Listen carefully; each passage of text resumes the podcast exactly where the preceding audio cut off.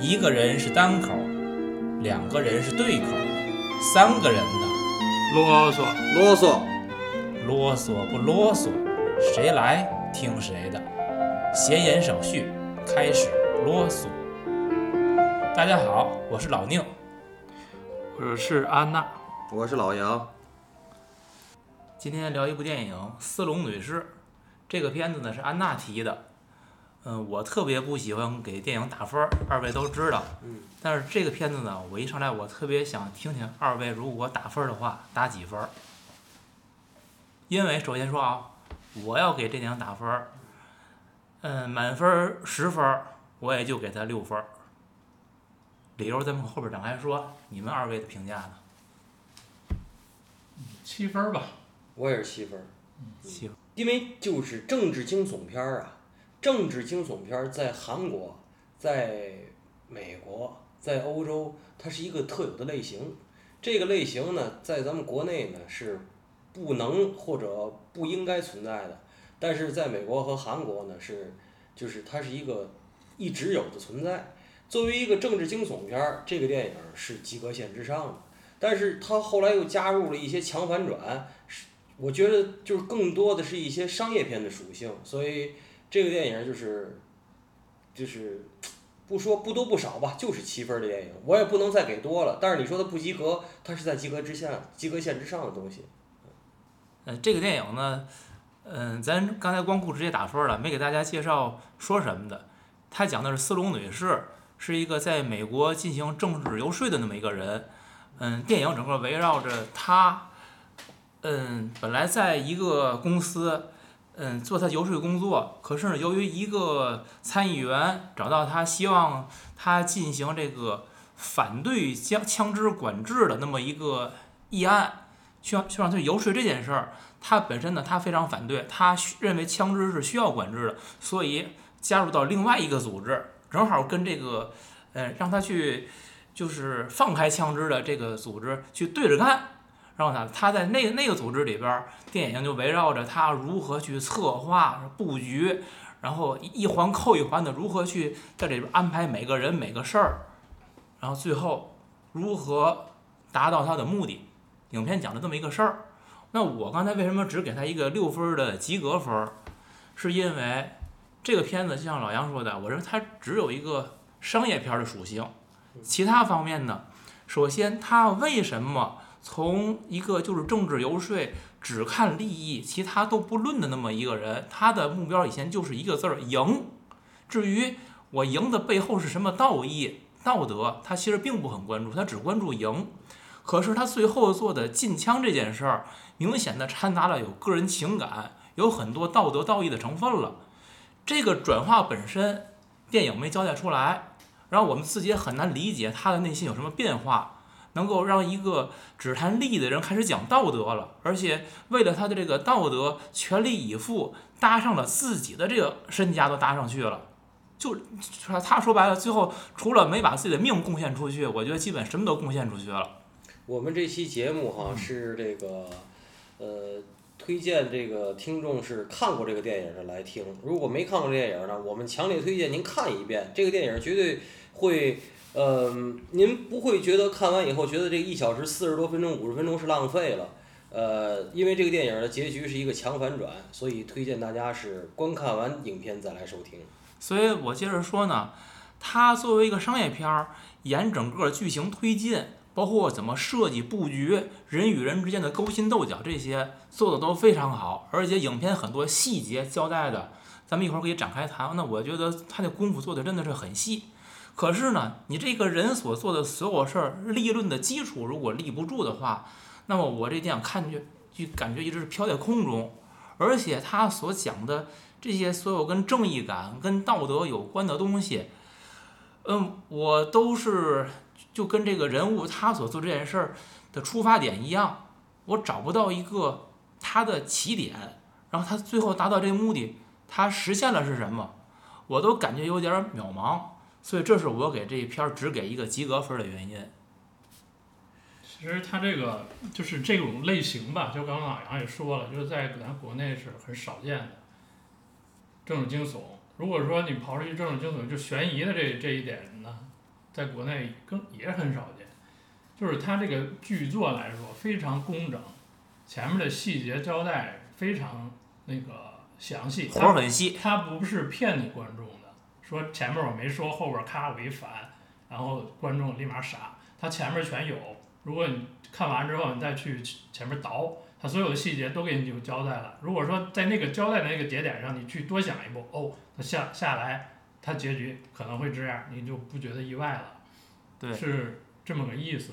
然后，但是你刚刚说的他那个起因这个事儿呢，其实他也有说，他就是在最初的那个公司里，他把那个人家那个雇主金主给奚落了一顿，然后老板很生气，他说你滚蛋吧，对嗯，吧？那他呢，他就面临一个选择，是你是继续待着，还是真的滚蛋？然后这时候真的又来了一个，就对方的那个施密特，给了他一个邀请，对吧？对，就是那个彼得森华亚特公司，对他们是属于那个布拉迪团队那么一个组织，他们就是专门去要加强枪支管制、支持枪支管制的。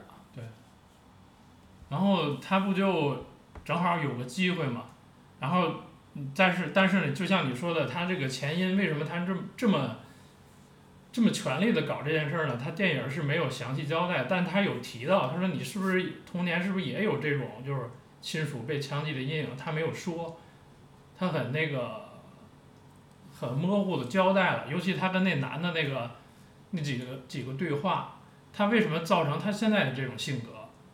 他年轻的时候是不是经历过什么事儿？他没有说，这都是需要去观众去脑补的。这这点儿我觉得老宁可能就是觉得他没说明白这事儿。这这靠猜猜的比较多，确实像安娜你说的，他之所以会有这种性格，你看他个人生活的方式是什么？他放弃了一切个人生活，对吧？他没有男朋友，没有家庭，没有孩子，他的社交其实也是一切围绕着他的工作的利益来进行的。他没有朋友的一个人，他其实是故意的，因为他在影片里边他说了，我童年的经历，我就生活在一个充满谎言的世界里边。所以我肯定也是用这种方式来对待别人的，所以这是他的一种选择。但像安娜说的，有可能是因为他童年有些阴影或者什么原因，他对这个控枪他有这个很很强烈的诉求，所以他从一开始那个人找到他说你要帮助我们去这个反对控枪的时候，他立马就给那人就数落了一顿，非常不留情面，因为那个人地位很高的，对吧？而且对他是很很带着一种很崇敬的心情来求他帮忙的，结果他那样去对人家，可能一定是有深层次的原因。但是导演如果没把他交代出来，那么我从一个观众的角度会觉得有点没着落。其实他这个就是这个雇主啊，就是过来了有两层含义，就是他一个大男子的想象，就是用女以女性的这个观点来来来推广枪支。但是这个呢，就是你，我觉得观众看完了都觉得这个东西太扯了，你是不是说说严重点儿，你侮辱女性了都有点儿，对不对？所以这是有一个女权的在这儿。嗯，然后再加上他确实是，嗯，他可能他也不支持枪支的这个滥用，所以呢，他有这一层。这片子还是很女权的，我觉得。首先，女性角色全面战胜了男性角色在片子里边，而且黑人女性、白人女性在里边都得到充分的展现，对吧？那这个整个通篇看下来啊，我更觉得这像是一个无间道的片子，来来回的反，你中有我，我我中有你。他们每个人的形式，因为它是一种无间道嘛，我觉得这就每个人其实都无底线，是一种无底线的方式在办事儿。然后这个斯隆女士本身，她其实就是这样一个人，嗯，她在跟她后来共事的那个黑人女女女女性叫艾斯米吧，她那艾斯米后来就批评他们说你没有界限，实际她自己承认了，我这人就是没有什么界限。后来她最后的反省，如果是反省的话啊。她其实也是从自己那个界限那个位置开始的，对吧？那么，嗯，片子的主角就是这位四龙女士，你们怎么评价这个人呢？她的品质，她的行为方式，你们怎么看？我觉得吧，就是刚才安娜说的那个东西，我是完全同意的。就是说，她是他的那个没有交代出来的那部分，比如说她的童年经历啊，就是说她是由什么为什么要她要站在这个立场上，从禁枪的这个角度上来出发，然后在编排后边的所有他能够做的这些事儿。呃，他一定是有他的自己个人的一个强的一个很强的一个理由的，这个是这个是我们先要确定的。还有一个问题，我觉得与其分析斯隆女士，不如分析她的那个这个职业。这个职业呢，尤其在美国是一个非常非常特别的职业。这个职业就是以前呃，矮大紧也在节目里说过，但是矮大紧说的是在奥斯卡。或者说 Grammy 那种，就是说，就是演艺界的评奖里边，其实是跟美国的演艺界评奖跟美国的政治是，其实就是一个你你你模仿我，我模仿你。这个斯隆女士她的这个职业呢，如果要是按照中国三百六十行里来讲，在美国她叫 lobbyist，就是这种说客。这个说客是干嘛的呢？就是比如说，呃，像美国是这个这个奥斯卡是记者协会，然后导演协会。电影学院这个委员会，就是谁手里有选票，这些说客就去，去跟他说，比如说，哎，我听说您要选 A，对吧？可是我是 B 派来的，我给您说说 B 怎么怎么好。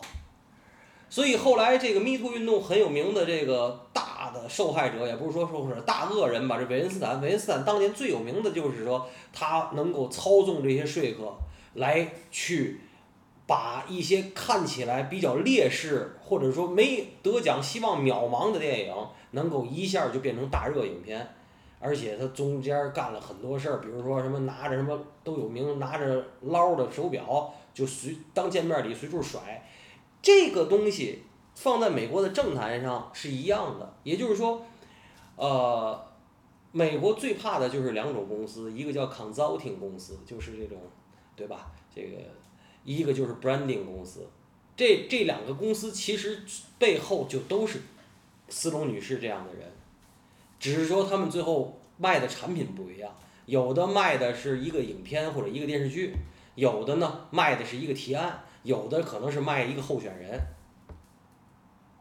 其实话说回来，也是个大销售，是个大 sales，只是他们卖的是一个无形的东西，或者说不，或者哎对。他他卖的不是具体的一个手机或者一个一个抽油烟机，他卖的是个人或者一个一个提案。我把你手里有选票的这个人从那个阵营拉到这个阵营，或者从这个阵营拉到那个阵营，是怎么都行的。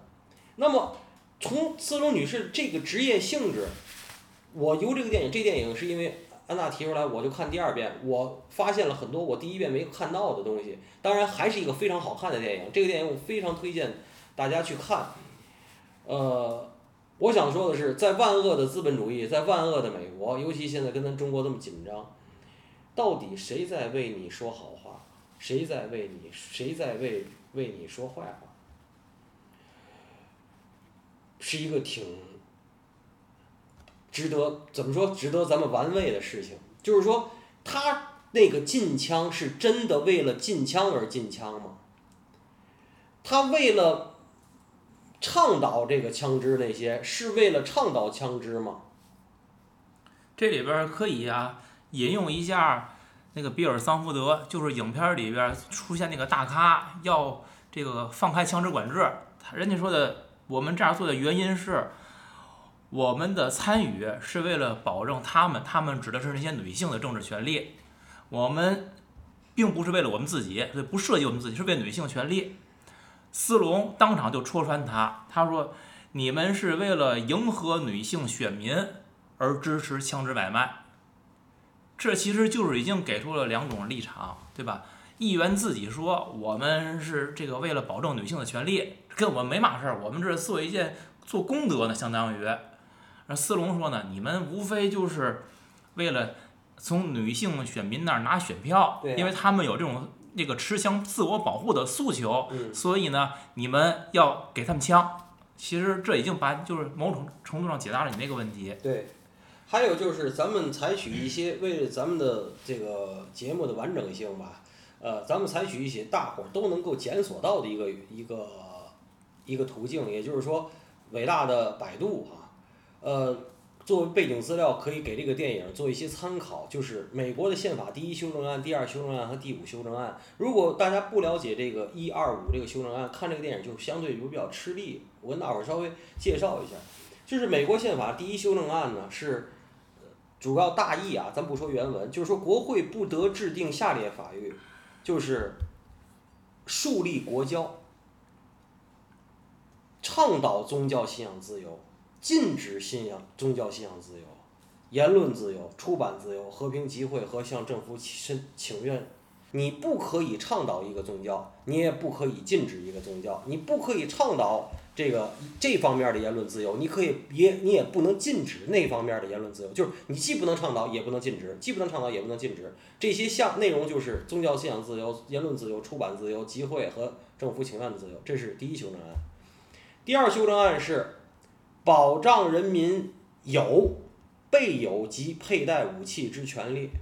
这是第二修正案，整整个这个斯隆女士这个电影就是围绕这个第二修正案。对，就是他们要放开枪支管制的人，也就是由于这个第二修正案，他他们认为他们的做法是符合第二修正案的。对，然后第五修正案是不得在任何刑事案件中被迫自证其罪，即双重审判。也就是说，如果你我可以引用美国宪法的第五修正案，我说律师那个在此，我可以在这儿保持沉默，我不能够。说不利于我的，还有一个就是双重审判，禁止双重审判，就是如果这个案子判定你有罪了，以后不能追余罪；如果这个案子因为你这个罪名起诉你了，如果判定你无罪了，下次不能再起诉你，就不能双重审判。这是第五修正案。第五修正案在这个电影里也反复提到。对，就是你刚才讲那个不得自证其罪，它也就是那个米兰达宣言的它的一个来源。没错，就这么来的。然后。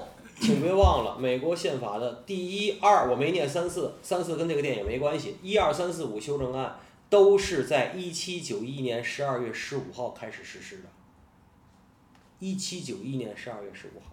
嗯，这个其实你说这时间，如果再延伸一点，斯隆女士里边反复质疑了这几个修正案，其实，她质疑也就是因为事易时移。如果从历史的发展角度看，当年国父们定的那些个东西。到今天还是否继续适用？他其实其实提出这个问题，那么也就是这是美国宪法自身的，它有某些自己永恒的价值，可能是属于亘古不变的。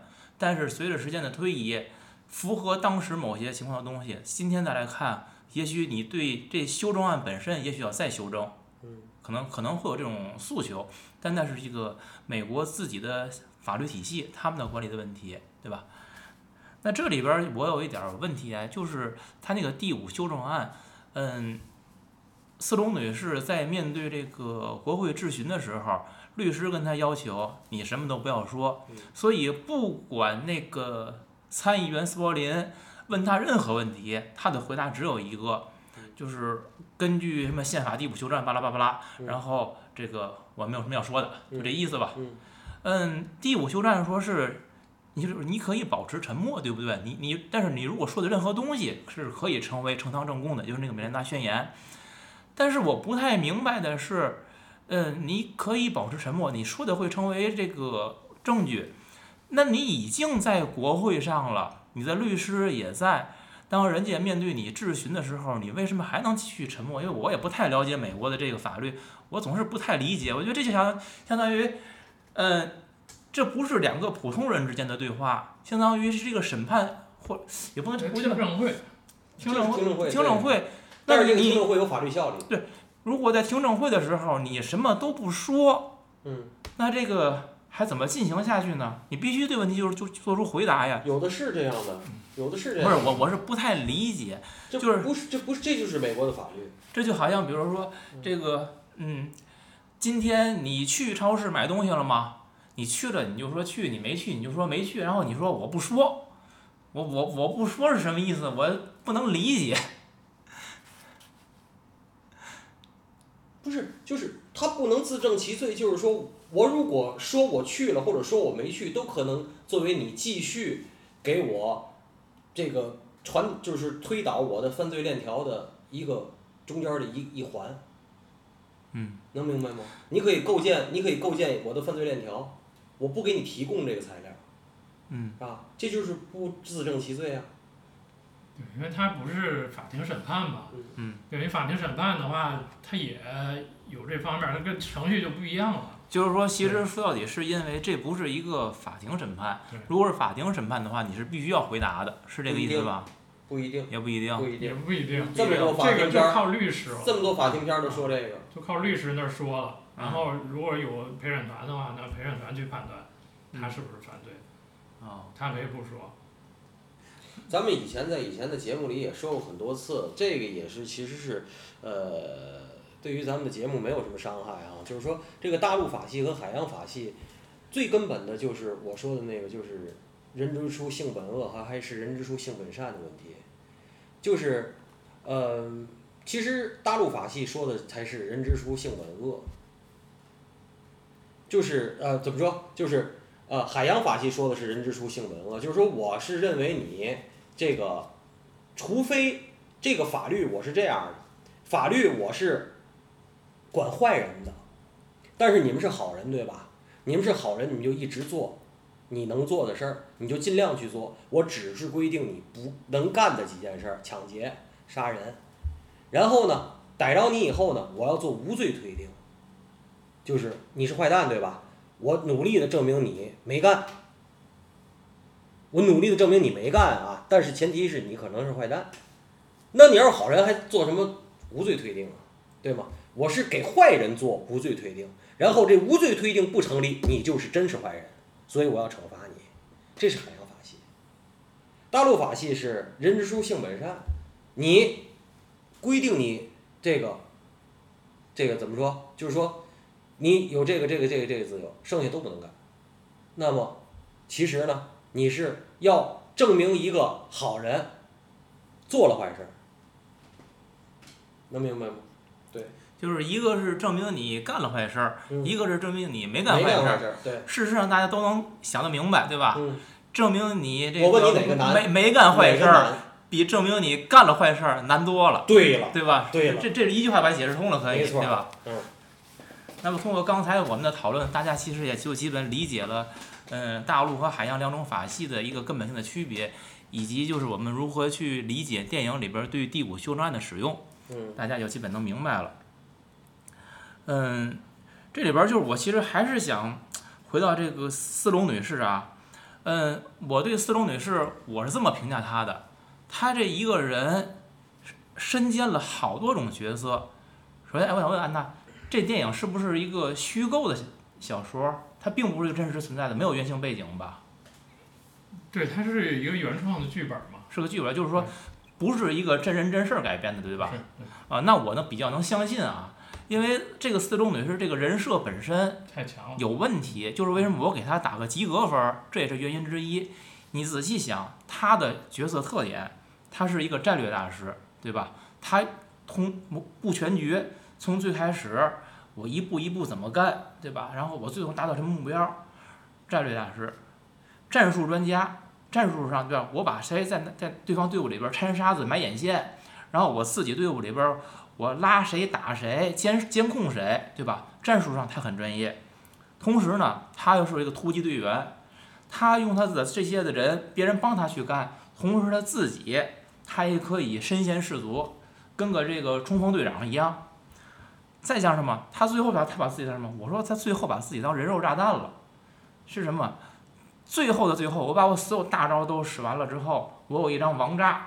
王炸就是当你对方把你的大牌最大的牌打出来之后，我用我的王炸是什么？我把我自己一块儿跟你同归于尽。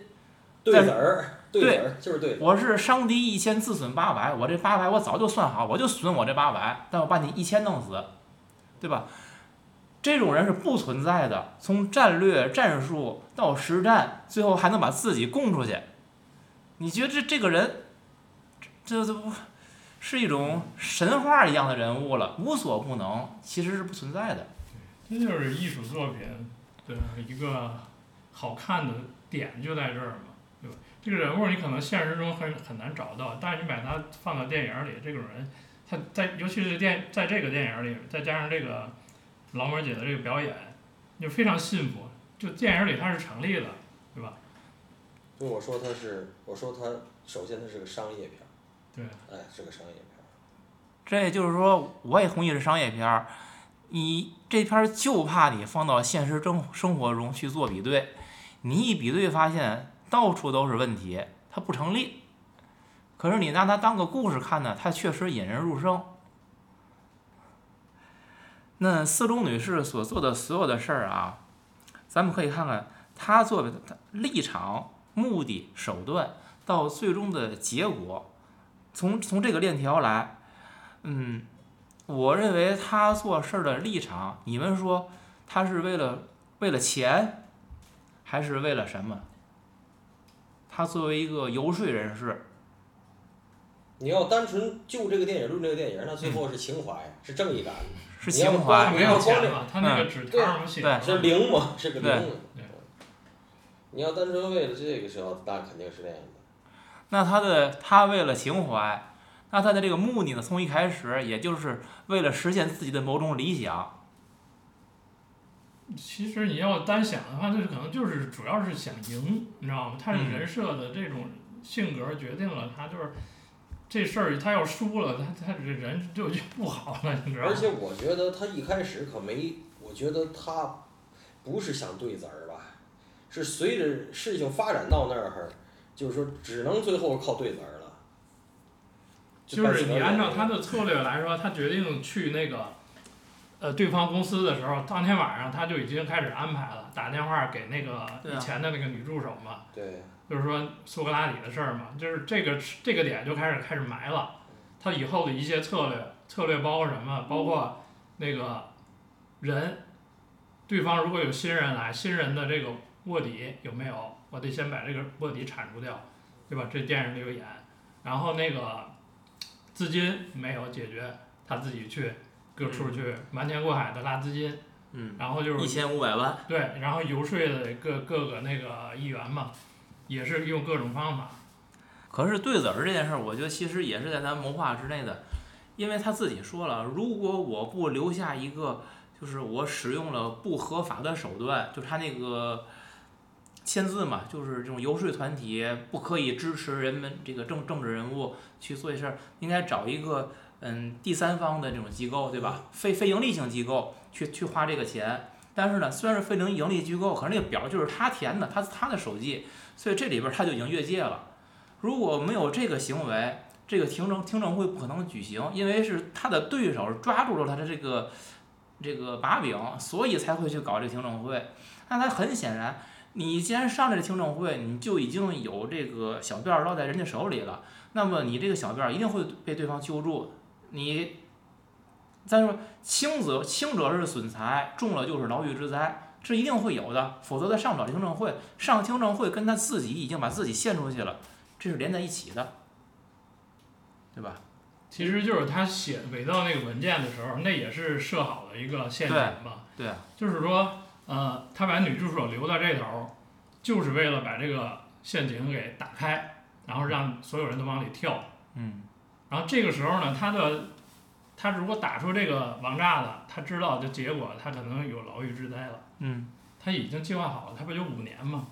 是啊。五，年，他他没说这五年是啥。对，我说这对子儿嘛，就是说已想好了要对了是，嗯，可是其实是就是，无论是你，呃，现实还是虚构，你从水门事件也好，你所有这些东西，就是说你那个听证会不一直就说嘛，说你是不是用了非法的手段，然后那施密特说，就是他那头儿说说，我知道他想用，但是他没说，然后那女的又说说他知道我想用，但是他制止了我，对吧？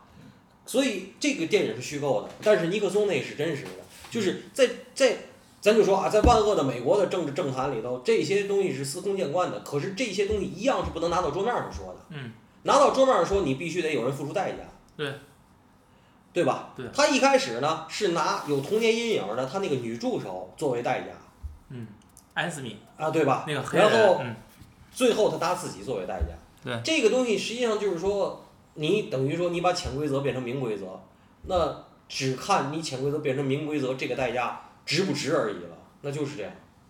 对嗯，斯隆女士所做的这些事情，她不管是为了情怀，是为了理想什么也好，我们一定要关注他的手段。而且他说过，嗯你记得吗？嗯他说以后再说出去，咱上楼下那个站那个露天儿说去。我们的对手很厉害，有可能我们的办公室已经都被人安了窃听器。他不是说的吗？嗯其实是一样的。这个是他也在防别人，但是他其也在实他这个。窃听这个事儿啊，就是我看的过程中，我觉得我应该看得很仔细了。就窃听这事儿翻出来呢，是他那个听证会问那史密特，对吧？但具体为什么问史密特呢？他没有说的太明白，就突然间来了，然后斯隆去见那几个监听的人，然后施密特去作证这件事儿。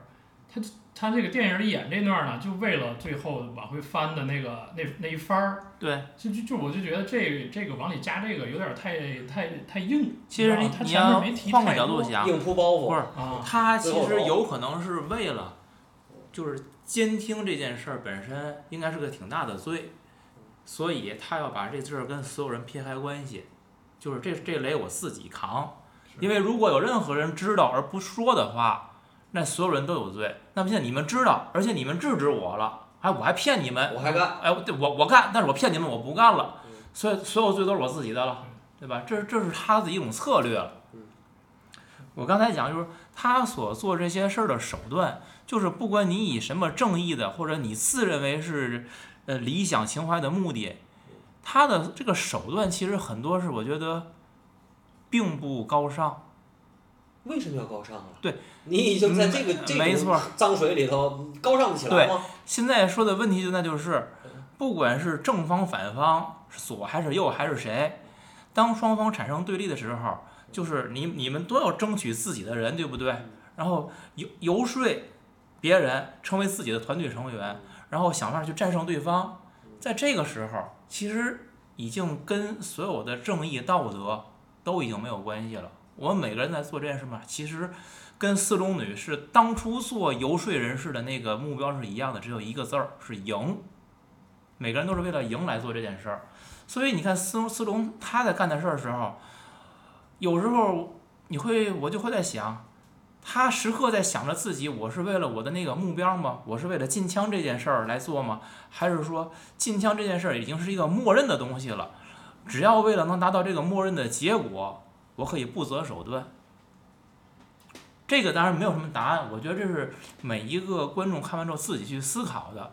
就是我们在看一件事儿的时候，你看到的那个目标，你如何去实现那个目标？片子里边最规矩的是那个施密特，对吧？他就包括施密特的团队，他们认为那套东西在斯隆看来根本的屁都不是，你们赢不了，肯定输。然后斯隆来说：“你别管我干什么，我让你们赢，对吧？”但实际施密特并不认可他的做法，因为施密特认为你达到赢的这个目标所做的很多事儿已经背离了我们这件事儿的初衷了，相当于你在用一个不好的手段去达到一个所谓好的结果，这是有本身是有矛盾的，是悖论，对吧？那么现在就是我们在看我们生生活的时候，一个是你看结果，你要是什么结果；再有你看见一个人做了不太好的事的时候，你是否会想到他做这件事背后的动机是什么？他要达到什么目的？其实都是我们不知道的。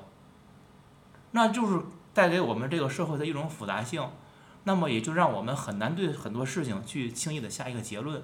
这是这个片子让我看来看去觉得，嗯，是比较值得思考的一个地方我。其实你对这电影还是肯定的。我对他的这个过程的展现的某些东西，它的逻辑我肯定，但是就像我说，他的这个人物的人设，包括他的动机，他立不住硬了。太硬不合理。同意同意，对吧同意，嗯，就没那么高光，一下就高高大起来了啊。这个反转本身不合理，就是那个原，我觉得我们每个人做事都有原始动机，就像那个议员说我要放开枪支管制，他表面上他可以说一个理由，我是为了女性选民保护自己呀，对吧？但但实际呢，他肯定是为了是经济利益，对吧？那你背后一定是有钱，你是说嘛，就是那些枪的那些武器贩子给他的钱的多得多，对，很多钱。这个东西是他不管他表面说什么，他背后东西是每个人可以理解的。你可以看到，你也可以看不到，但是只要有人告诉你，你一定可以理解。斯隆这事儿吧，他自己没说，别人也想不明白，就理解不了，这是我觉得他的 bug 所在。那这个电影我觉得里边儿，我想谈一些细节，为什么说它活儿特别细？我从一开始我一直认为电影有一个 bug。施密特找到斯隆女士的时候，就是他让斯隆女士，你给我一个就是你叫什么，类似于一一句箴言吧，就是一个一条名言，名人名言的意思。斯隆女士给他写了一句话嘛，就是那个一个游游说人士要么要靠自己能力去赢，大概是这个意思啊。然后施密特又给他写了小纸条，就是一个人想赢不能光靠自己能力。但是我看那电影戏，小纸条给的时候是反着给他的，然后斯隆就接过来就看了。我当时我就看着有点别扭，后来我反复倒着看，我说那纸条就是反着给他的，我说这导演也太不仔细了，你怎么能把一张纸条反就是反着给他，反着接？明明字儿在那面了，就你看不见吗？这不？不，他两面写的字儿嘛。实际是，实际是对，那张纸条就是斯隆最开始说一个人要想赢，一定要靠自己能力的时候是一张纸条，另外写那个你不能只靠自己能力的时候是另外一张纸条了。另外那张纸条呢，然后这句话写完之后，那个施密特实际是在这张纸条的反面儿又写了他真正的那一句话是。报酬是零。对对，我给就你来这个，哎，不是，还不是这样的，是就一张纸条。他第一张纸条写的就是斯隆说是，呃，一定要靠自己的能力去赢。他直接写的就是他加了一个 not，不能只靠自己能力去赢。他没有原原文记录斯隆的话。然后他在这张纸条的反面，他又写上我给你的报酬是零。他说这是我来游说你加入我们公司的一个理由。在电影里边，这开始是没表的，直接把这反面就给斯隆了，让我看的是个 bug。但到影片的最后，他交代出来了，那个反面这句话看出来了，哦，知道正面是那个，反面是这个，看懂了。那我是觉得这种小细节展现了人家导演的这种处理，就是蛛丝马迹，让你找不出毛病来，在技术上的细节非常完美。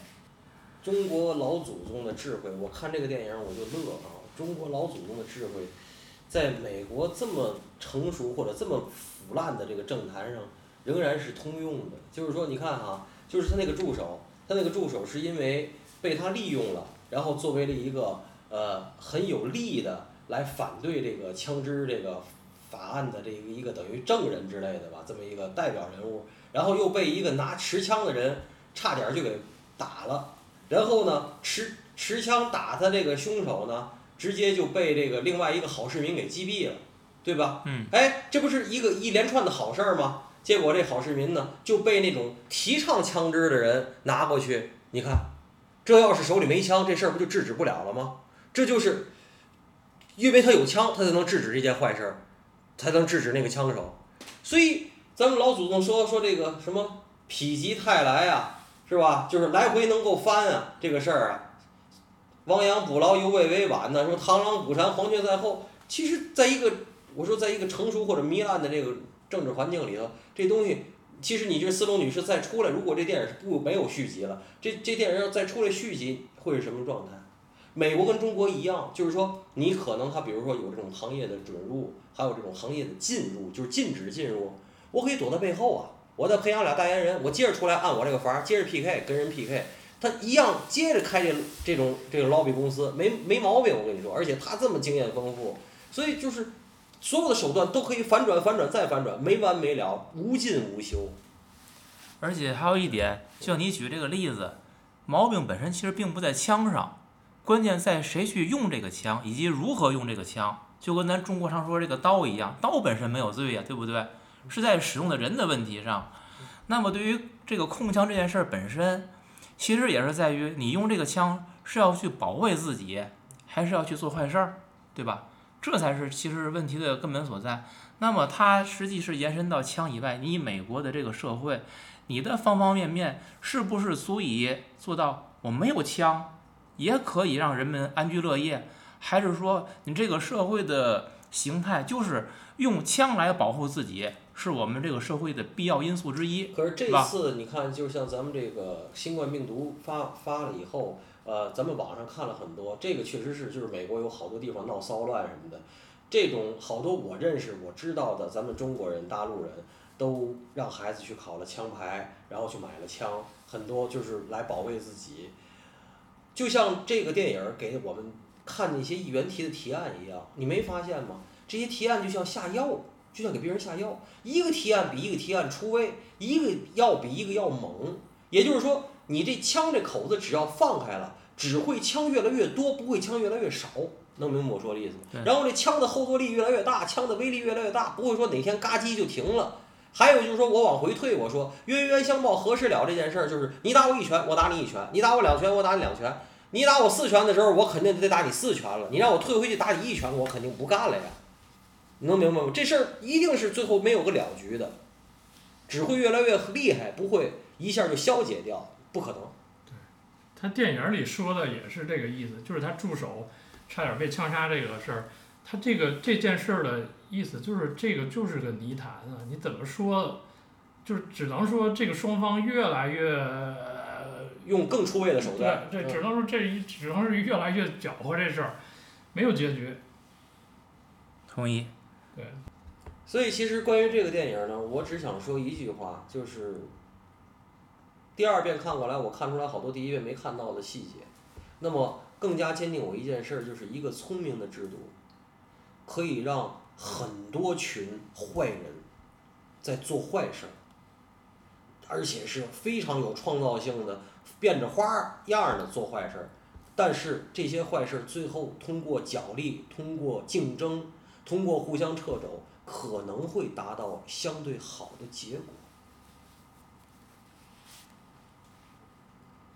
其实就是我再补充一个，就是这个郎门姐在采访的时候，她提到一个人，我这人出了本书，我找了半天也没找着，叫杰克阿布拉莫夫，他就是一个说客，他是被捕入狱的，贿赂那个官员嘛。呃，老马姐说这本书她看的非常好，非常精彩，但是我找了半天中文版是没找到，我不知道是不是有英文版啊？就是如果说出中文版的话，我觉得这本书会 会非常有意思。就像我开篇，我挺感谢安娜开拓了一个咱们一个新的一个聊的一个一个氛围哈。呃，如果这期节目这个听众们爱听，然后反响也大的话，大家可以也拉片单儿，然后呢，我们也尽量多的提。然后我在准备节目的时候看到了很多很多，其实在美国在好莱坞，他们是不避讳这些事儿的，他们都揭开亮着，就是这些政治惊悚片这个类型有好多很好看的电影。比如说什么总统杀局啊、刺杀肯尼迪啊、尼克松啊，包括第一夫人就杰奎琳呐、那些都很好看。包括我喜欢那个那叫什么？那叫晚安，你好，那个就那个啊，Good night，Good 啊，对对对，好运，那个那个也很好看，就是都不错。而且本艾弗莱克是这个政治惊悚片的一个爱好者，他拍了不少，哎，他导了不少。其实如果反响好的话，咱们可以展开了聊一聊。哎，可是你知道，我现在对这种片子嗯越来越没兴趣，你知道是什么？就是这种东西，就好像天下乌鸦一般黑一样，你看来看去，怎么说呢？我就看它的商业属性了。现在嗯，就是你，看不好看？哎，对，就我就看好看不好看嗯，因为他讲的这个事儿本身，其实你再怎么演，它也就是那么回事儿。就那点儿，就那些潜规则。对，而且是在这个规则里边儿，它有可能更坏，其实也坏不到哪儿去了，还就这意思了。有天花板了是吗？你说它好吗？嗯我也不抱什么希望。嗯其实你所，所以你说我还看什么呢嗯？我就当一个商业片儿看，看个好玩儿。嗯你看从什么视角讲，就是我提一个电影，我忘了叫啥名儿了，就非常有名，就是他在南美洲有一个国家政变，然后他的儿子跟他的儿媳妇儿在那儿，他的过这电影的过程就是那儿闹政变了，然后他儿子好像是个记者是个什么，然后他去找他去，然后过程中，然后他没说这儿子找着没找着，反正就是整个那那政变那个迫害过程他全演出来，就是可能就跟跟你说的一般黑的那种感觉他都有，但是他故事非常好，他是找找儿子那么一个过程，我觉得非常好看。我不知道你是不是喜欢这种类型？所以我可能会，我现在更愿意看一些我不需要那么紧张的情节，对吧？包括你这个悬念反转，对我来说都已经不重要了。我希望从一个电影里边看到那些更接近于真实人类情感的，在真实生活中能找到映照的一些东西。我觉得那个它会因为它会让我去共鸣，而这种类型片、商业片儿，它更多的给我只能是感官刺激。而这种刺激过后，它的持续持续性是非常非常差的。就随风而过，看完也就完了。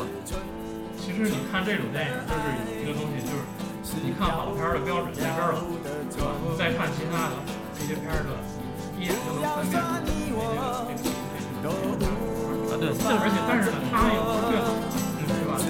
这这是一个标准。对对对，就是你从这个类型片儿里边儿，你去给它去分级定标准，它可以成为某种坐标，这个价值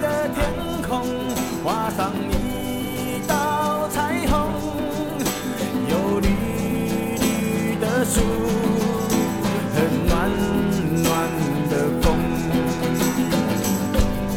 给我一杯酒，我轻轻地说，只要忘记曾经，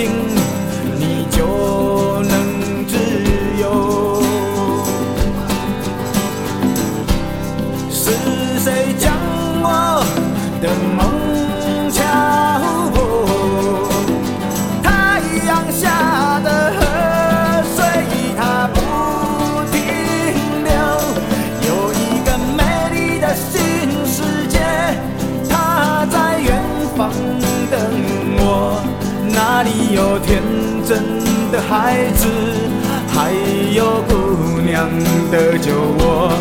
有一个美丽的新世界，叫我慢慢的走。海浪它总是一波波，不要停歇，不回头。啦啦啦啦